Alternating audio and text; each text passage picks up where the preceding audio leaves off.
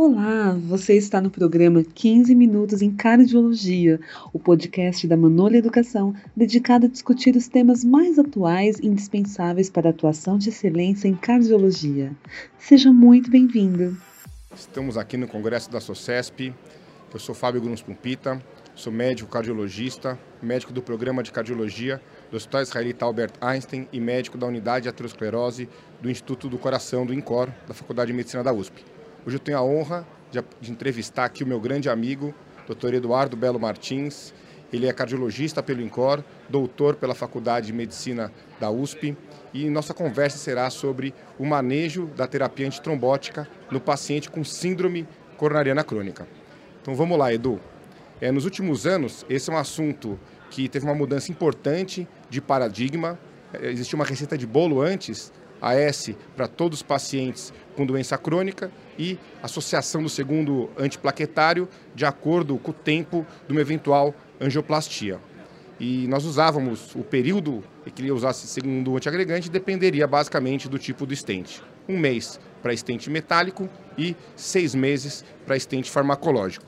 Nos últimos anos tivemos uma mudança importante, muitos estudos falando sobre extensão de terapia antitrombótica, encurtamento, mudança do segundo antitrombótico. Então eu vou começar te perguntando sobre qual é o perfil do paciente que nós devemos nos preocupar com o risco isquêmico e prolongar a dupla terapia antiplaquetária além daquele período dito pelo estente. Bom, bom dia, Fábio. Prazer participar aqui com você da, desse podcast. É, realmente a mudança tem sido contínua nesse cenário da, da doença coronariana nos últimos anos é, em grande parte por conta da evolução tecnológica que tem que ser observado estentes.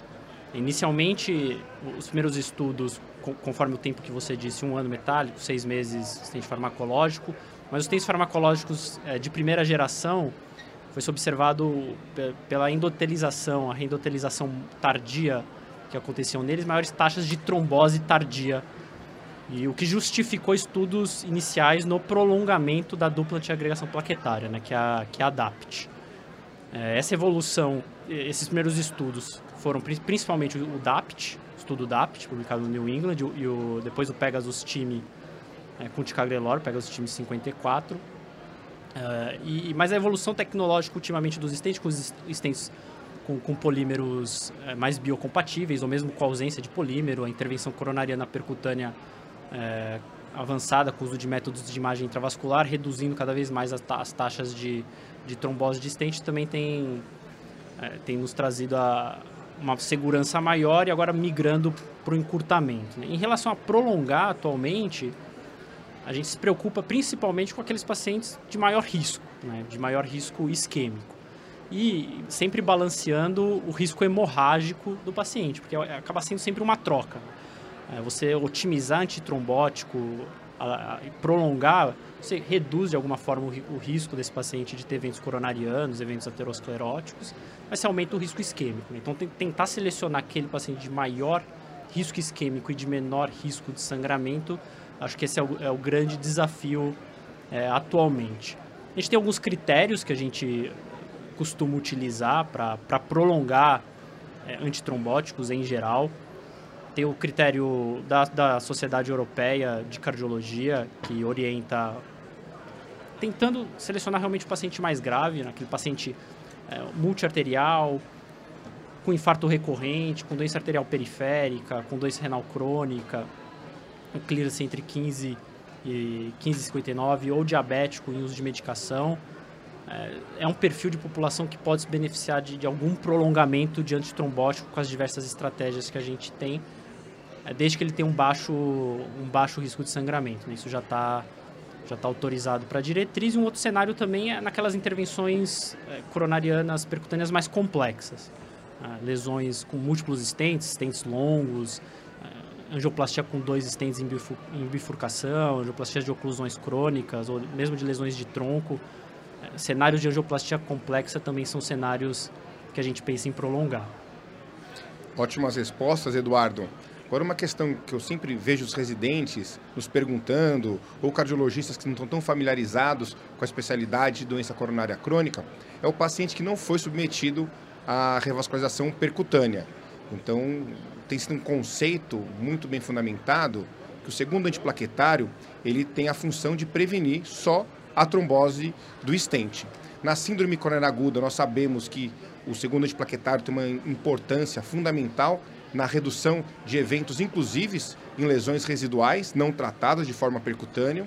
Então, mesmo o paciente que fica em tratamento clínico ou cirúrgico, nós devemos usar por um ano a terapia, dupla terapia antiplaquetária, mas no paciente crônico, ou seja, aquele paciente que não infartou, que não teve uma angina instável, eu quero te perguntar se você, é o que, que você acha da dupla terapia antitrombótica. Se aquele paciente que está em tratamento clínico ou que foi submetido à cirurgia, existe algum perfil de paciente que vai se beneficiar de usar dois antiplaquetários? É, esse perfil só do paciente clínico, né, sem nenhum revascularização ou infarto prévio, é, acho que o grande estudo que vai, que vai avaliar algum antitrombótico, adicionar um antitrombótico nesse perfil de paciente é, vai ser o COMPAS. Quando a gente olha mesmo a diretriz né, em relação à, à dupla antiagregação plaquetária, a recomendação acaba sendo em geral para os pacientes pós-infarto. Né, o prolongamento ou não, ou mesmo você manter uma dupla antiagregação plaquetária é, nesse perfil de paciente pós-infarto. Mas a diretriz a europeia de 2019 é, no paciente sem infarto, ela traz essa opção, que é, que é a rivaroxabana na dose vascular, 2,5 duas vezes. Isso foi bem estudado é, no estudo COMPAS, que mostrou um benefício líquido em relação à redução de risco isquêmico é, e, e, aumento de risco de sangramento, e aí uma maior redução de risco isquêmico em comparação com o sangramento. Então, acho que uma, a estratégia rivaroxabana é, é bem validada nesse cenário. No paciente, caso a gente não tenha disponível a, a, rivaroxabana é, é, acaba sendo uma, uma droga um pouco mais, é, é, mais cara em alguns cenários, não disponível também no SUS. A gente pode lançar mão de algum duplo antitrombótico. Não tem grandes estudos específicos desse paciente, porque tanto DAPT quanto Pegasus-Time, é, esses estudos que avaliaram extensão de trombótica, em geral, são pacientes com infarto prévio, é o que a diretriz coloca, no paciente com infarto prévio, mas a gente tem algumas subanálises de, de, de estudos, até estudos antigos, como Carisma, mostrando que, que talvez você adicionar um segundo antitrombótico, no caso o clopidogrel a aspirina, você poderia reduzir risco isquêmico. Então, mesmo no paciente estável, é, que não teve infarto prévio, que não fez angioplastia, acho que a preferência, se for adicionar um antitrombótico no de maior alto risco, com os critérios que eu já tinha mencionado, é, multiarterial, doença periférica, renal crônico, diabetes, uso de medicação, é, de preferência o xarelto, mas é, acho que como uma opção uma dupla antiagregação com, com DAPT, com, com clopidogrel, por exemplo, acho que é uma opção válida nesse subgrupo muito específico de alto risco de, sangra, de alto risco isquêmico. Ótimas respostas, Eduardo. Outra questão que eu estava pensando aqui é o paciente com fibrilação atrial. Uhum. Então, um paciente que já tem indicação de antiagulação plena por fibrilação atrial ou por ter um evento trombótico prévio, seja uma TVP, seja uma embolia pulmonar, e é submetido a uma revascularização percutânea no contexto, vamos falar no contexto crônico, que é o tema dessa discussão, como é que eu vou manejar a terapia antitrombótica? Eu vou fazer tripla terapia, vou fazer dupla terapia? Quando que eu tiro a aspirina desse paciente que já precisa ter uma anticoagulação plena e foi submetido a uma revascularização percutânea? O que, que o clínico, o cardiologista do consultório precisa saber desse doente? É, por, por muito tempo, é, a gente sempre estava acostumado a fazer tripla terapia. Sempre existiu um medo relação a esse perfil de paciente, é que precisa de anticoagulação e precisa também da dupla antiagregação é, após uma intervenção coronária percutânea, implante de um stent. Mas recentemente, nos, nos últimos nos últimos 5 cinco, a 7 anos, inúmeros estudos avaliando essas estratégias. Acho que o de maior destaque foi o Augustus, foi o maior estudo com a Pixabana. Nós tivemos o Pioneer, o Redup CI, o Entrust AF, também testando os outros, os outros DOCs. É, e mostrando que a dupla terapia, além de ela ser segura, ela, é, ela reduz o risco de sangramento, do, obviamente, no paciente em comparação à tripla terapia. Então, o, o, a, a, balança entre risco isquêmico e risco de sangramento é muito mais favorável atualmente à, à dupla terapia, é, com, de preferência também com DOAC. Né? Também isso foi avaliado no, no Augustus. Tem uma vantagem do DOAC em comparação ao uso de Marevan.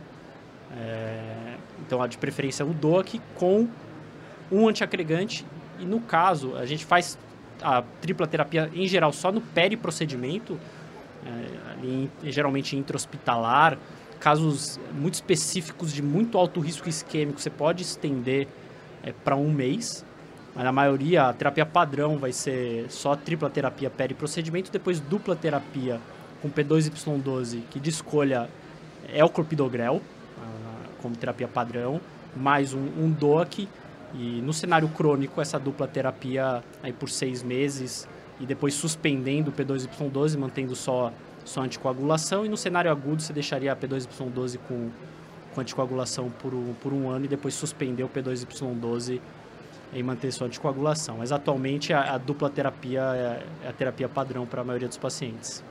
Excelente. Para finalizar, no cenário do paciente agudo, desde 2010, 2011, baseado no Triton e no Plato, as diretrizes são unânimes em colocar, se a diretriz brasileira, europeia, americana, que o segundo antiplaquetário de preferência deve ser ou ticagrelor ou prasugrel, e o clopidogrel deve ser reservado para aqueles pacientes que não têm acesso a essas medicações, é o caso muitas vezes do Brasil, são medicações mais caras e não disponíveis ainda no nosso Sistema Único de Saúde, é, ou que tem um risco excessivamente alto de sangramento. O que, que você tem de evidência do uso, ou se existe evidência, por uso de prasugrel ou ticagrelor em vez de clopidogrel na síndrome coronariana crônica? É, na síndrome coronariana crônica, a gente tem a gente tem alguns dados, poucos dados, mas nós temos alguns dados. A gente tem o estudo TEMES com, com ticagrelor em paciente diabético com doença estável. Apesar de que o benefício líquido em, em relação à redução de risco isquêmico e aumento de risco de sangramento eh, não, não pareceu favorável no grupo geral, tem algumas subanálises do, do TEMES, alguns pacientes de maior alto risco, aquele paciente que fez intervenção percutânea é, com, com doença estável, que poderia se beneficiar é, do ticagrelor. E, mas são, são, são, é, a evidência é bem baixa para uso de tanto para azugrel quanto para ticagrelor. A gente vai acabar reservando para cenários muito específicos, talvez aquele paciente também que tem uma resistência a clopidogrel, é, que a gente sabe que em torno de, de um quarto a um quinto da população tem uma resistência ao efeito do clopidogrel e pode evoluir com trombose distente. Então, caso se identifique esse paciente, é um cenário que você pode usar. O paciente que tem trombose distente depois de na doença estável, que fez uma terapia percutânea, teve uma trombose distente, uso de clopidogrel também é uma opção usar o ticagrelor é, e o prasugrel. Mas na maioria das vezes é, é, um tipo de estratégia que vai ser reservado mais no, no paciente pós, pós-evento agudo é, e só em casos muito específicos de maior risco isquêmico no, no cenário crônico. Muito obrigado, Eduardo, pela participação. Obrigado a Manoli pelo convite. Espero que todos continuem aí aproveitando aí a volta do Congresso Presencial da Sociedade. Boa tarde a todos. Você acabou de escutar 15 minutos em Cardiologia, um podcast da Manoli Educação. Obrigada por sua audiência. Visite nosso site e descubra os conteúdos, cursos e livros mais relevantes para a sua área. www.manole.com.br